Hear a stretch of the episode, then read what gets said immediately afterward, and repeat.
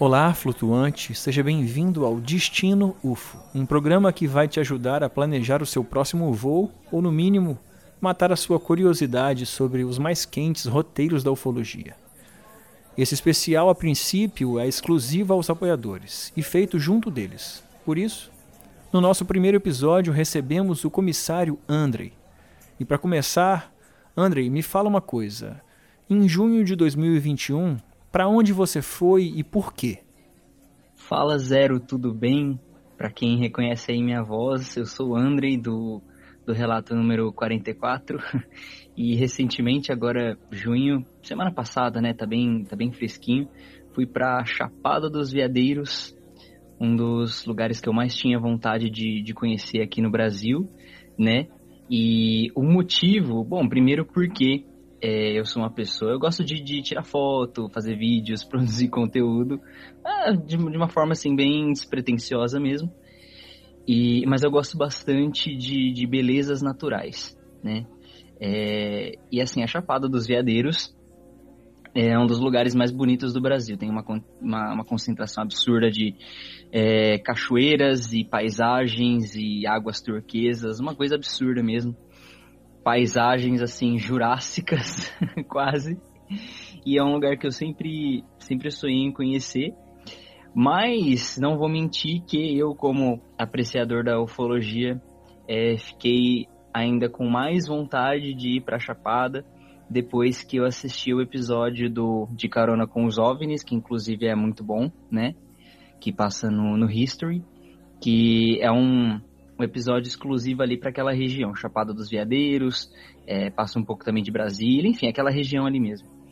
É, e o que me chamou a atenção é essa incidência absurda de relatos e avistamentos e contatos dessa região. Então, não vou mentir, um dos motivos também foi é, o fato desse, desse misticismo estar tá tão presente por ali. É, inclusive o seu relato, Formação em V, número 44, é um relato muito bom, excelente, muito bem gravado também, inclusive. É, se você aí de casa não ouviu ainda, te indico escutar agora. Uh, André, eu queria que você, se você pudesse passar o seu Instagram, aqui o seu arroba, para o pessoal poder acompanhar, porque muito do que você vai falar aqui, é, você tem registrado no seu Instagram, nos destaques lá. E eu queria te perguntar agora como que foi o planejamento, cara? Como que você pensou? Você demorou muito para planejar? Como que você costuma viajar? Eu vi que você é uma pessoa que viaja demais, assim. Então, é, fala para mim sobre essa paixão sua de viajar e também é, me fala um pouco sobre como foi planejar para ir na Chapada dos Veadeiros. Falando assim, já, já dá para já dá para ver que a gente é amigo mesmo. Você me acompanha e você sabe que sim eu sou essa pessoa que eu, que eu gosto muito de viajar. Quem é que não gosta, né?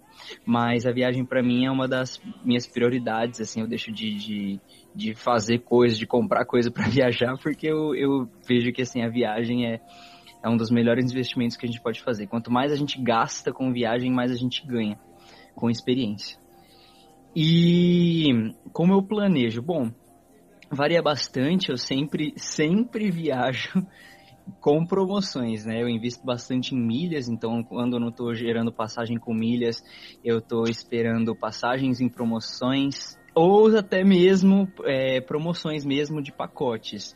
No caso específico da Chapada dos Veadeiros, é, ano passado, é, com o início da pandemia, uma agência online de viagens e tal começou com uma enxurrada de de, de promoções, de pacotes, de, de viagens, que eu acabei aproveitando alguns, e um deles foi a Chapada dos Veadeiros, então assim, foi uma viagem extremamente barata, eu não, eu não sei se foi 300 reais tudo, ou 350 reais tudo, é, eu sei que foi muito barato mesmo, assim, uma passagem que, aliás, uma viagem que eu, que eu fui pagando, né, é, e nas parcelas a gente nem percebe, porque se imagine, trezentão hoje não é nada, né? E para fazer uma viagem dessa, saiu praticamente de graça. Cara, é inacreditável você ter feito isso é, com, por 300 reais. Inacreditável. Principalmente depois de assistir os seus vídeos e, e ver as suas fotos. E assim, é claro que eu tenho minha listinha, né, de, de lugares que, que eu sonho em conhecer. Todos os lugares que eu, que eu vou viajar é o que eu sonho em conhecer, óbvio. Mas uh, aí conforme vai aparecendo, seja promoção de passagem, seja promoção de pacote, ou que eu con consiga comprar com milhas, uh, eu vou riscando, né, vendo qual é a minha prioridade, qual que eu não quero, qual que eu mais quero. E a Chapada dos Veadeiros estava assim no topo da minha lista para conhecer aqui no Brasil e conseguir fazer essa viagem é, ao lado de uma de uma amiga foi muito incrível mesmo. É, a gente vai falar mais sobre no decorrer, da, no decorrer do episódio, mas eu amei, assim, eu recomendo a todos que tenham possibilidade de conhecer a Chapada dos Veadeiros que vão, porque é um destino fantástico. E para quem tiver interesse em me seguir, é, ver um pouquinho mais das minhas fotos, dos meus vídeos, o meu arroba é Andrei SSM. Andrei normal, é, aliás, Andrei com Y no final, SSM, e é isso. Então vamos lá. Agora vamos falar um pouco mais de ufologia, André. Me fala sobre o ponto ufológico. Até que ponto isso te fez decidir e, e escolher esse roteiro, cara? Sim, com certeza. É, eu já estava ciente de, de toda essa, essa casuística dentro da Chapada, das pessoas da Chapada e tal, mas eu me espantei positivamente é, sobre o quão forte é a ufologia em Alto Paraíso de Goiás, que Alto Paraíso de Goiás é ali a, a cidadezinha, é como, como se fosse um vilarejinho, vai. É, lembra uma cidade até praiana, que fica ali no, no interior de Goiás, né? É, uns 200 e poucos quilômetros da, da capital de Brasília. E ali aquela... É, é Alto Paraíso de Goiás e São, São Jorge, que é uma outra cidadezinha do lado, essas cidades são as sedes para quem vai ficar hospedado na Chapada dos Veadeiros. E aí o que acontece? É, primeiro contato que eu tive com o Alto Paraíso de Goiás, obviamente, foi o meu hotel, minha pousada, né? E a minha pousada, que inclusive era muito bacana, que ela tinha essa proposta toda medieval e tal. O pessoal que, que tiver curiosidade pode conferir no meus, ali nos meus destaques no Instagram. Ela tinha essa proposta bem medieval e tal, seguia bem a risca, assim, eu curti bastante. E aí, do nada, tinha um disco voador, assim, no, no meio do jardim com um ETzinho saindo dele, o que foge um pouco, né, da, da, temática medieval. Não tem muito a ver, na verdade não tem nada a ver. Eu falei, é, enfim, provavelmente é por conta da, dessa grande incidência aqui em Alto Paraíso. E de fato, no outro dia eu fui conhecer o centro da cidade, eu me espantei, porque era ET para tudo quanto é lado. Isto, eu ia te perguntar agora sobre a sua primeira impressão lá, já que você falou de Alto Paraíso e começou a citar sobre a pousada e de já ter essa informação do disco voador lá na pousada, a gente vê que, que a cultura da ufologia lá já é bem forte, né? E, então, o André, eu queria que você me desse uma análise mais, um pouco mais técnica antes da gente se jogar aqui na ufologia. Como que você vê o turismo lá de forma geral, assim? Você analisa que ela é focada na ufologia ou a ufologia é só uma parte? Para que tipo de turista você acha que é, assim, no geral, a, a, o passeio, o roteiro da Chapada dos Veadeiros? Nossa, excelente pergunta, porque eu sempre digo que esses destinos assim mais místicos, que foge um pouquinho do, do convencional, até porque tipo a maioria das pessoas acaba preferindo ir para uma praia, preferindo ir, sei lá, para alguma capital, fazer, sei lá, algum turismo que, que envolva um, culinário, alguma coisa do tipo, mas esse tipo de turismo que envolve lugares um pouco, um pouco mais místicos, é, eles tendem a, a atrair um público mais nichado. O que eu percebi é que assim a grande maioria das pessoas que, que visitam uh, Alto Paraíso é, é assim por conta de pelo fato de eu ter viajado no meio de uma pandemia é, e eu, assim, eu, por incrível que pareça, por mais que eu tenha viajado no meio da pandemia, eu sou uma pessoa que eu me preocupo e, e, me cuido e tal, então eu acabei não tendo tanto contato com muitas pessoas. Então, assim, por mais que os barzinhos estivessem abertos, inclusive tem um barzinho que, que é só de ET lá, que eu acabei não indo, mas um, as, as pessoas que eu tive contato, assim, meio, meio, mesmo que de longe, todas elas compartilham, assim, é, da mesma energia, sabe? Não dá para dizer que as pessoas estão ali para ver OVNI. É, eu acredito que a maioria das pessoas estão ali para curtir as, as, trilhas, que são incríveis, as cachoeiras fantásticas, tirar fotos bacanas e tal. É, mas não dá para negar que esse misticismo, assim, é, é, atrai mais um, um, público um pouco mais nichado das pessoas que vão buscar esse tipo de viagem, sabe? Não sei se deu para entender, mas é basicamente isso.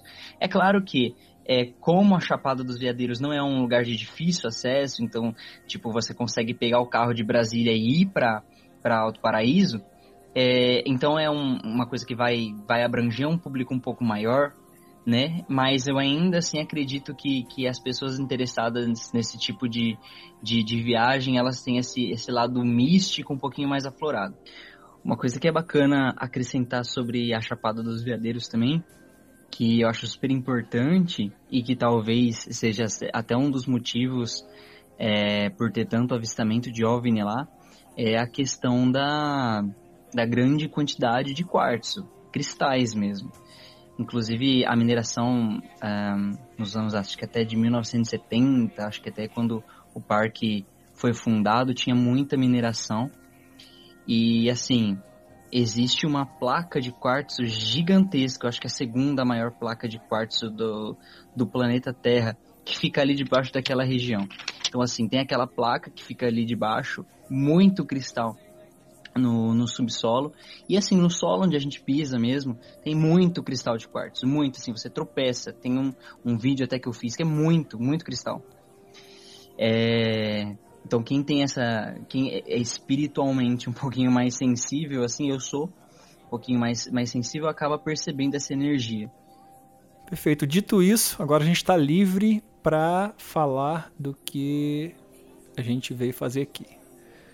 E agora você me fala uh, o que, que você viu de mais impactante, assim, que te chamou mais atenção. Você citou aí o disco voador, mas eu quero saber, assim, qual a sua impressão como um fã de ufologia, o que te agradou logo de cara.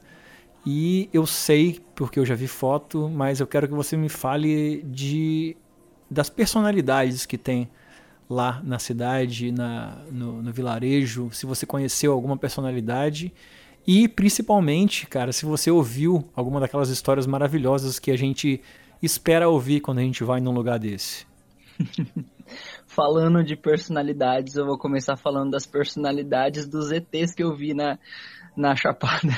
Obviamente as esculturas, né? Eu vi ET ali de 3 metros, ET mini, ET fantasiado, ET de máscara, ET de tudo quanto é jeito, nave espacial e, e, e disco voador de tudo quanto é jeito, de tudo quanto é tamanho. Foi incrível. E assim, é, a gente se sente na, na Disney, né? Eu sou essa pessoa que, que nem se sabe bem, eu sou muito fã de ufologia, desde sempre. E chegar naquele lugar, ver aquela quantidade de ET, é, as pessoas tratando com essa naturalidade, é, eu me senti assim, é, abraçado mesmo. Foi muito bom. É, e uma coisa muito interessante é que eu gosto muito de, de conversar, de papear. E é, nas lojinhas, é, assim, as, as, lojinhas que são mais voltadas para ufologia, eu sempre parava assim para a pessoa que estava atendendo e falava, viu, mas você chegou a ver alguma coisa? É, já viu alguma luz, alguma coisa? a resposta era sempre a mesma, tipo, ah, não, o pessoal geralmente vê, eu acredito, mas não sei não, sabe? Aquela coisa bem básica.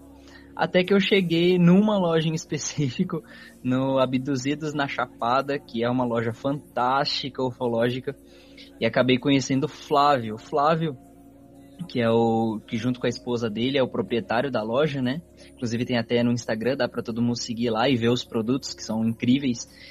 É, cheguei nele e falei, escuta, é, mas você já viu alguma coisa e tal? Eu falei, pronto. Conversão, assim, por uma meia hora. E assim, eu vi ele e eu já sabia que, que ele tratava do assunto de uma forma um pouco mais séria, né? Olha que excelente, cara. Eu conheço o Flávio, inclusive. Até já entrei em contato com ele há um tempo atrás. Encontrei ele pelo YouTube. Eu não sabia que ele tinha lojinha lá. A loja dele, assim, é só de ufologia, basicamente.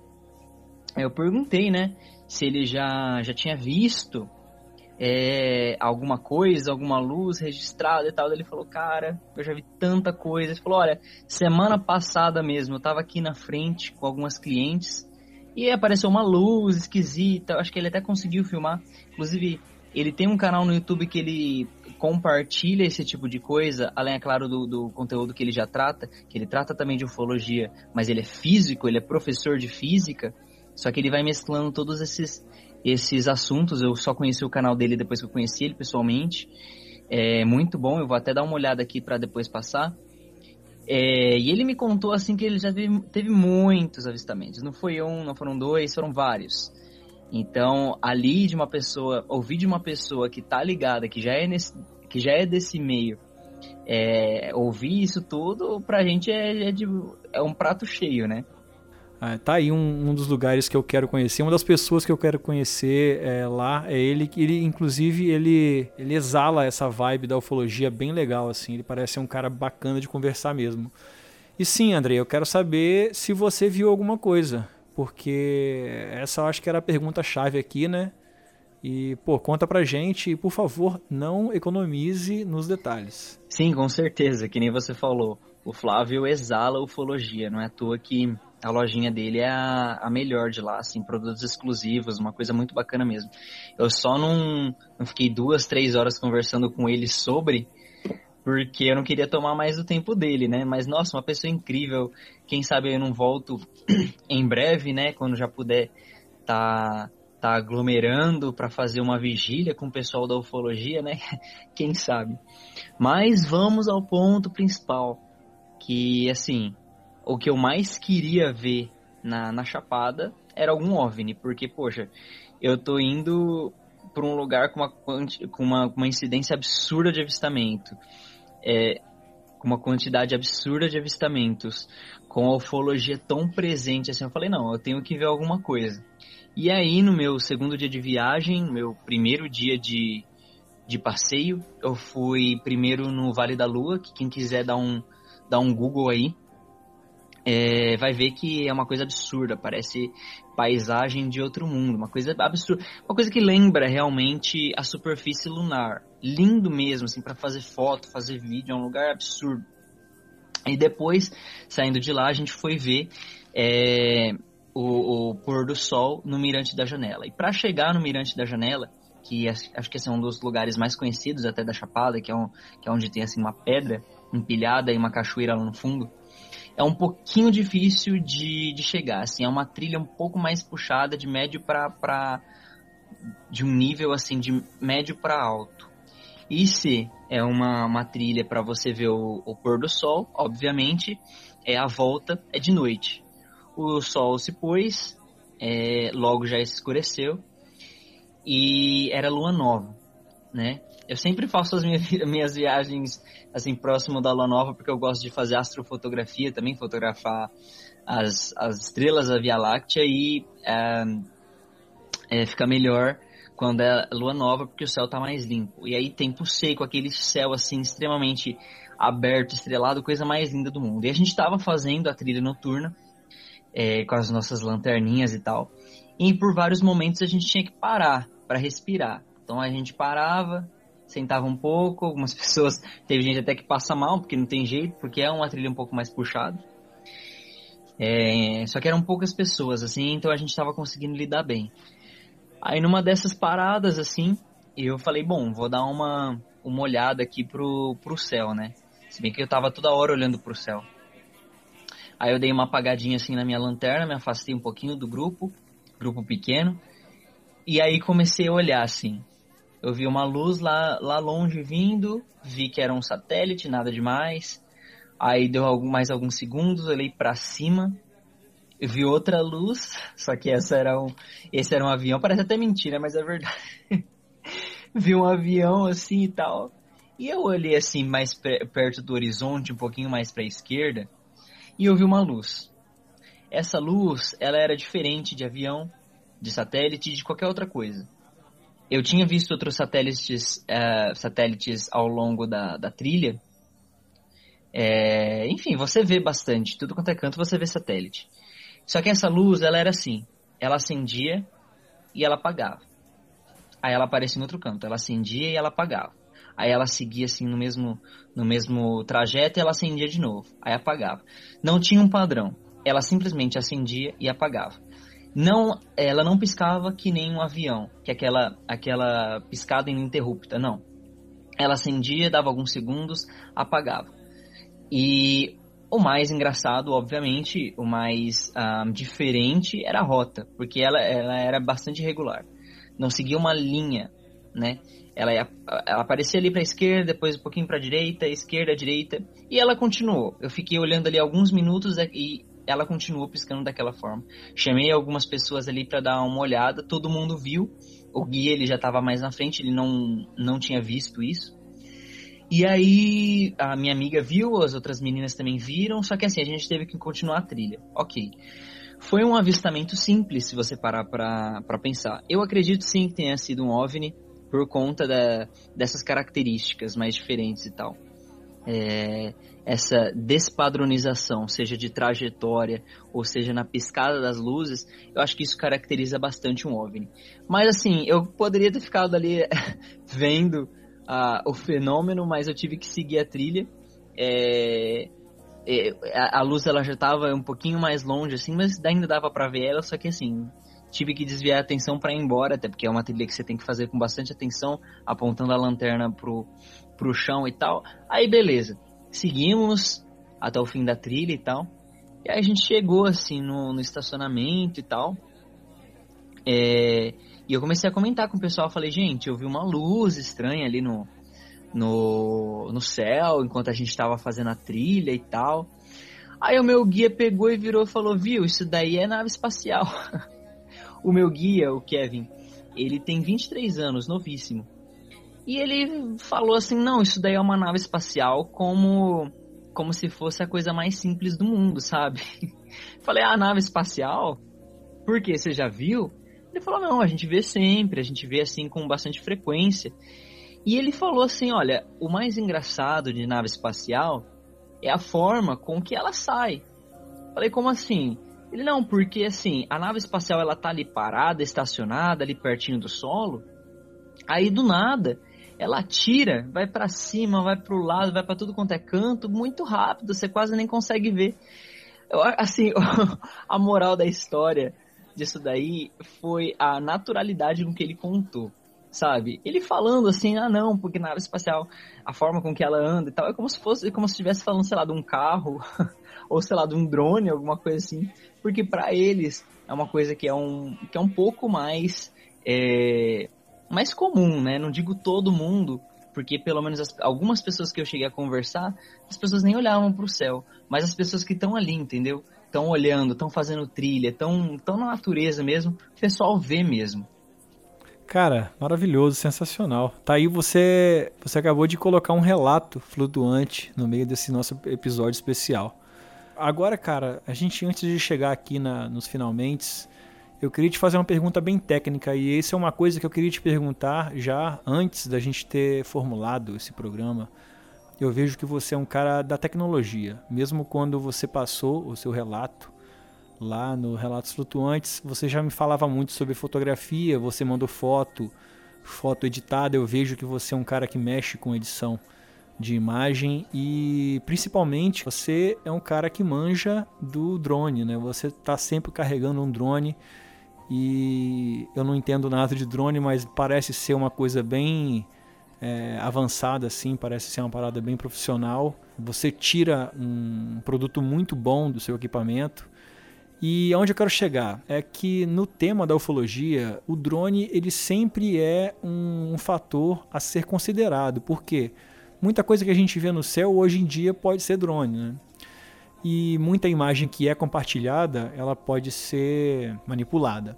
Então eu queria saber se essas duas coisas, assim, o conhecimento da imagem e o conhecimento da ferramenta do drone te ajuda a descartar essas falsas, esses falsos OVNIs e também quando é uma coisa que não tem muita explicação assim, você já bate o olho e já vê aquilo ali não é drone, cara. Excelente pergunta. É, e com certeza, com certeza, a pessoa que assim tá dentro da, da tecnologia, a pessoa que opera o drone, conhece os modelos de drone, ela sabe assim distinguir claramente quando é um drone e quando não é. Seja um, no modelo, porque você olhando para o negócio você consegue ver, dependendo obviamente do quão longe ele vai estar de você, mas se estiver perto você consegue ver o modelo. É, o barulho, barulho assim do drone é muito característico.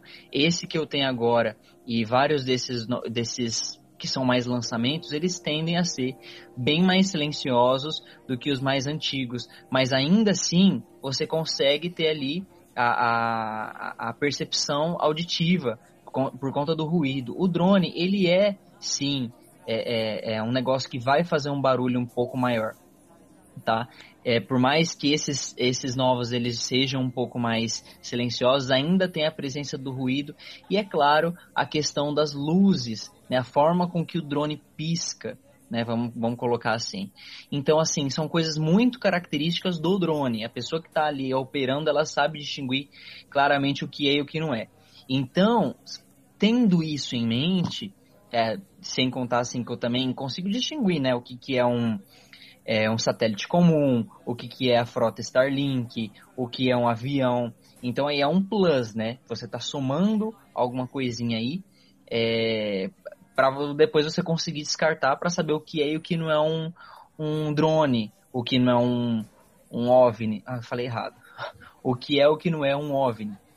Então, ah, nesse meu caso aí, eu falo, não, era uma luz que piscava é, e depois apagava. Piscava e apagava. Claro, da, se você contar para uma pessoa, ela fala, não, pode ser um drone. Mas eu sabendo como que o drone opera, consigo descartar facilmente, saber que isso que eu vi definitivamente não é um drone e assim, um ufólogo tendo esse conhecimento, talvez ele consiga aí ter um, ter um resultado na, na sua pesquisa um pouco mais apurado, né? Não mais apurado, mas assim, é, ele vai chegar na conclusão um pouco mais fácil, se ele souber como é que funciona.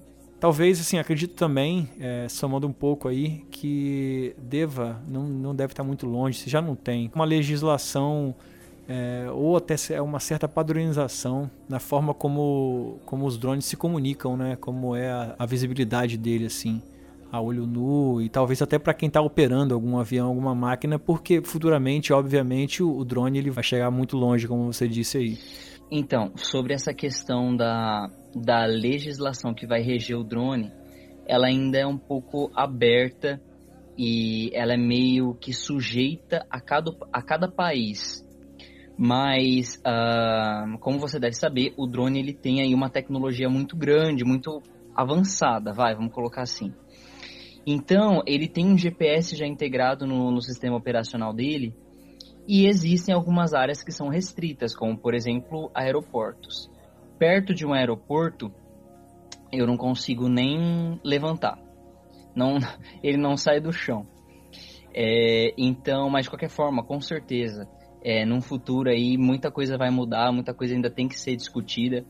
É, falando de, dessa questão de que cada país é diferente, inclusive eu numa das minhas últimas viagens que eu fiz para um, um país aí eu tive até um problema com meu drone que meu drone foi apreendido e felizmente eles me devolveram depois mas sim é uma coisa que ainda é, tem que ser bastante discutida o espaço aéreo ele ainda é, a gente ainda está engatinhando em relação a tudo isso. Imagine quando tiver carro voador, né? Que a gente acha que é um, que é um futuro muito longe, mas tá logo aí.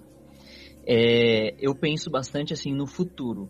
Quer dizer, tipo, como é que vai ser daqui cinco anos? Porque se você pegar assim, vamos, vamos supor, 10 anos atrás, a gente não tinha essa tecnologia é, que está presente nesses, nesses dispositivos de uma forma tão fácil que a gente tem hoje.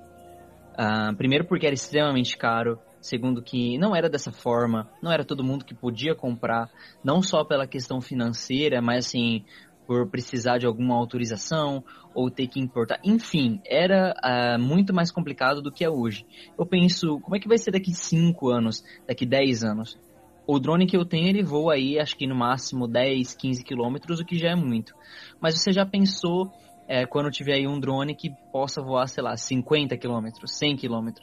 E isso tudo é só uma questão de tempo. Não tem como. Isso vai acontecer, em algum momento vai acontecer. E eu penso que num futuro, é, talvez é, exista aí um, uma, uma, uma dificuldade um pouco maior de se distinguir o que é um drone e o que é um OVNI, já que é, um drone podendo estar um pouco mais alto, com uma luz um pouco mais forte, indo mais longe, aí eu acho que, que vai acontecer um pouquinho mais essas, dessas confusões. Enfim, vamos ver, vamos pagar para ver, e é isso aí. Para finalizar nosso programa, eu queria que você me respondesse sobre a Chapada dos Veadeiros uma coisa que se deve evitar de fazer lá e uma coisa que você não pode deixar de fazer. Uma coisa para não se fazer. Não tome a cachaça do ET e vai fazer trilha. Acho que eu vou querer fazer isso sim, cara. Tem uma cachaça lá que chama cachaça do ET. Vou até mandar foto depois. que é super forte, é feito de jambu. O negócio deixa a boca dormente. Não, mas é uma brincadeira. É disso que eu tô falando. Não, agora falando sério, tomem a cachaça do ET porque é muito boa. assim, o que não se deve fazer, tomar a cachaça do ET e pegar a trilha. E o que se deve fazer é tomar a cachaça do ET e pegar a trilha. é... Não, mas assim, vamos começar com o que se deve fazer. Primeiro, não ter medo das trilhas. É, eu sei que assim, é, todas as trilhas elas têm assim um grau de dificuldade algumas até são um pouco mais elevadas, mas no fim das contas, tudo vai valer a pena. Nossa senhora. Cada lugar que você vai, assim, você fala, não é possível. São lugares lindos, assim, aquelas águas que você só vê lá. Então, assim, tudo no fim das contas vale a pena, óbvio. Não, não deixar de ir na, no Vale da Lua e no Mirante da Janela, que também é incrível, que eu acabei de comentar ali em cima. Agora, uma coisa que você não deve fazer, obviamente, não ir despreparado para fazer as trilhas, porque sim, elas são um pouco mais puxadas e uh, tem que estar preparado fisicamente, uh, se alimentar bem. eu acho que é isso, não sei se tem muito segredo, mas uh, o, o conselho que eu daria seria mais ou menos esse mesmo. Exatamente isso. Andrei, cara, muito obrigado por você ter topado participar aqui com a gente é, nesse programa que, a princípio, ele é exclusivo para os ouvintes, né? Nós vamos colocar ele no grupo. Vamos deixar ele render um pouco lá. Quem sabe futuramente ele saia no feed. E, cara, antes de fechar, eu queria te fazer mais uma pergunta. Essa é bem objetiva. Eu queria saber, e agora? Qual é o destino? Imagina, eu que agradeço. É, convite do, do Relatos Flutuantes, para mim é uma ordem. Aqueles... Não, para mim é um prazer absurdo uh, poder falar de, de duas coisas que eu amo tanto, que é viagem e ufologia. Então, tá falando aqui para mim é um prazer incrível. E qual é o meu próximo destino? Difícil dizer. é, dois lugares que eu sei que eu ainda vou esse ano. Eu vou para os Estados Unidos, para Califórnia, mais pro, pro fim do ano.